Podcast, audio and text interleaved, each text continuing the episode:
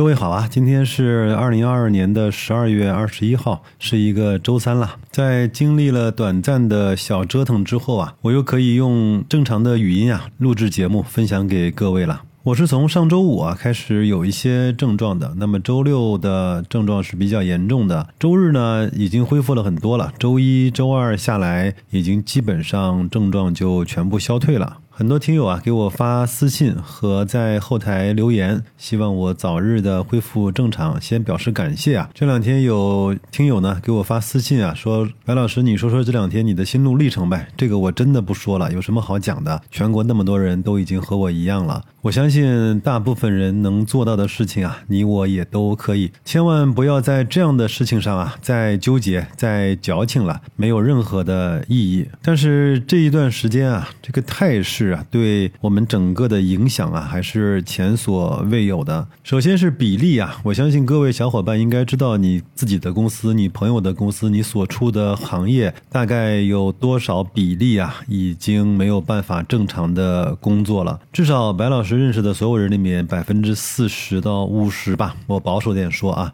已经是这个状态了。就包括我平时刷的那些 UP 主，包括听的那些音频节目啊，大部分的主。播也都是没有办法再正常的。更新这几天的节目了。昨天下午呢，我防护的比较严实，出去逛了逛，到小区周边的商场啊、马路上啊，包括药店啊，去转了转。首先是没什么人，我相信各个地方都是哈。第二个呢，我们家周边大概有三家药店，我都去逛了逛，各待了有五分钟左右吧。但是就是在这十几分钟的时间里面，我听到了至少有十几二十个人上药。店来说，能不能买到发烧药？能不能买到体温计？可见这一次啊。其实对很多人的生活产生了巨大的影响。像白老师所在的南京呢，还是属于物资供应呢相对还比较不那么紧缺的。这两天的新闻呢，每天供应两百万粒退烧药，以及每人呢可以凭身份证去买到四个还是五个抗原的试剂盒。当然是需要早上去排一会儿队的，但是至少呢是有办法能够解决这个问题的。我也听我的朋友说，在医院呢能够。以开药方的方式啊，能买到一些退烧药了。但是我知道，在另外的一些城市啊，物资紧俏的或者是短缺的情况啊，非常的严重。这是第一个问题，就是比例的问题。第二个呢，就是集中度，就是在这一两周啊，我们公司大概一半的员工啊，都已经同时在家里面休整了，另外一半呢，也陆陆续续的每天都会爆出来一些。我相信各位呢也会都会在网上去看那个各个地方的达峰图，对吧？有些地方是十二月底，有些地方是一月初，有的地方呢相对会慢一点，要到一月十几、二十几号可能才能够达到第一次的高峰。我们。看到这样的数据呢，其实习以为常，就是个比例，就是一个时间。但是各位你要知道，我们是以十四亿人口为基础的这样的一个大国，每上升百分之一，会涉及多少人口，牵扯多少家庭，影响多少行业。这个呢，是我们在三年的抗疫的这种时间中啊，所从来没有碰到过的。第三个特征呢，就是遍布在各个行业。其实无论是从二零二零年，还是从当时的呃上海也好，包括广州也好，都是相对比较。集中的在某几个特定的区域或者是行业呢，有一些爆发，但是这一次呢，应该说是一个全民集体的行为，这就出现了现在很多很有意思的情况啊。饭店没有厨师炒菜，学校呢没有教师上课，甚至是医院的医生啊，都有一半在家里面休养。像外卖小哥、快递小哥这种特别辛苦的行业，那又是很高危的。行业至少我知道，我们所在的这种京东的大仓里面，大量的快递员啊，由于这样的原因而无法让配送啊得以正常的进行。好吧，这个话题呢，我们也就不再往下聊了。我相信各位每天啊都在关注这个话题，每天都在各自的这各种群里啊，也都在聊这个话题。我只说一句吧，确保要保护好自己。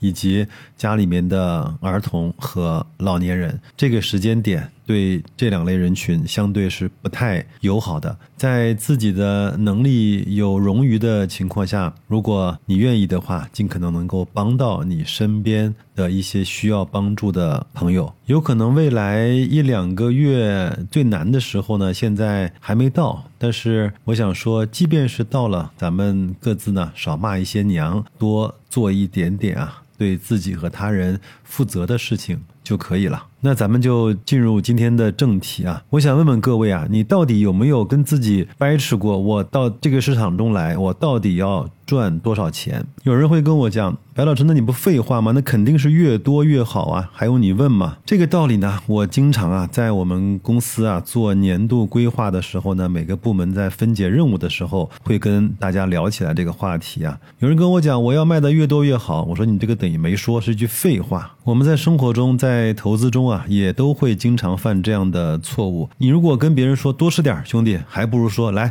再把这两个包子吃掉，来的更加的行之有效。如果我听到我们公司的同事呢在规划说我要大幅度的超越去年的销量水平，我往往呢会给他一个这样的建议，我说那你还不如说我想比去年多卖五百万。这就是目标的意义。在设立它的时候呢，我们就要去做一些推演；在完成它的时候呢，我们就要去做一些努力。在每一个阶段做完之后啊，我们才能够根据这个目标去做合适的复盘。如果没有了目标啊，这一切都将变得毫无意义。我们打个比方，一个人说：“白老师，我想在这个市场上赚到一百万。”这就是一个很清晰的目标。那么接下来问题来了，你准备用多少钱赚到一百万？是用十万块的初始资金翻倍？一次、两次，再来一次，就实现了一百万的收益呢？还是希望用五百万，踏踏实实呢，在一年里面做对一轮行情，做对一个标的，赚到这一百万元呢？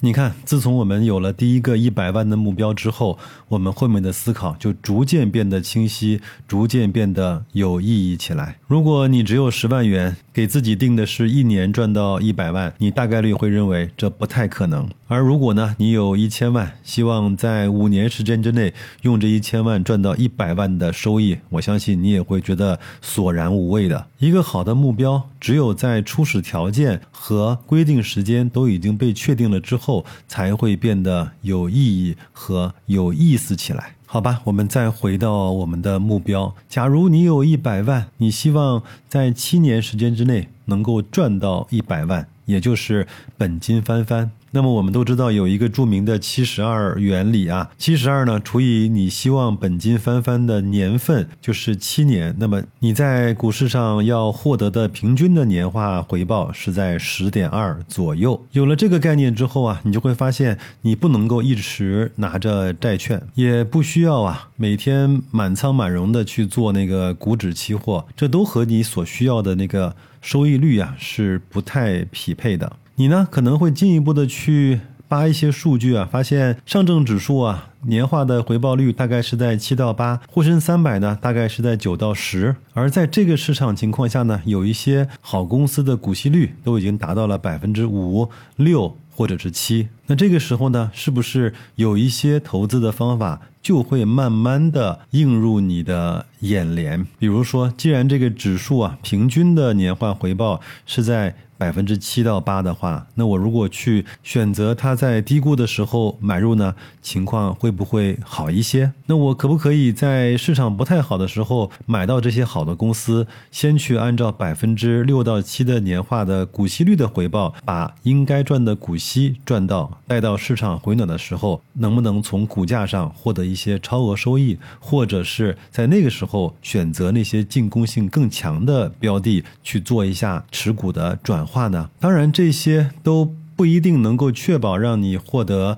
七年翻倍的效果，但是至少这是一个良好的、正向的、合乎逻辑的思维的开端。我想说的是，如果你想超越在这个市场上百分之八十九十的人，那个原因呢，不一定是你买的股票中带了几个六，也不一定是哪个高人给了你一个可能别人不太知道的消息，可能恰恰是你想了一些别人不太愿意去想的事情，你做了一些别人不屑于或者是嫌。气做的那些事情。我经常啊跟我的孩子讲这么一个道理啊，如果啊我们两个都是外卖小哥的话，我如果想赚的比他多的话，我大概率只能用的一个方法就是比他多接单，延长接单的时间。这个时候呢，和我的学历以及我的思考能力啊有关系，但是关系非常的弱。这是一个连我孩子呢都能够想明白的道理。转回去来想啊，在股票市场上，你在